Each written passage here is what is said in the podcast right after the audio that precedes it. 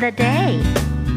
I just try to approach every opportunity on stage as if it's my first time and my last time by Misty Copeland.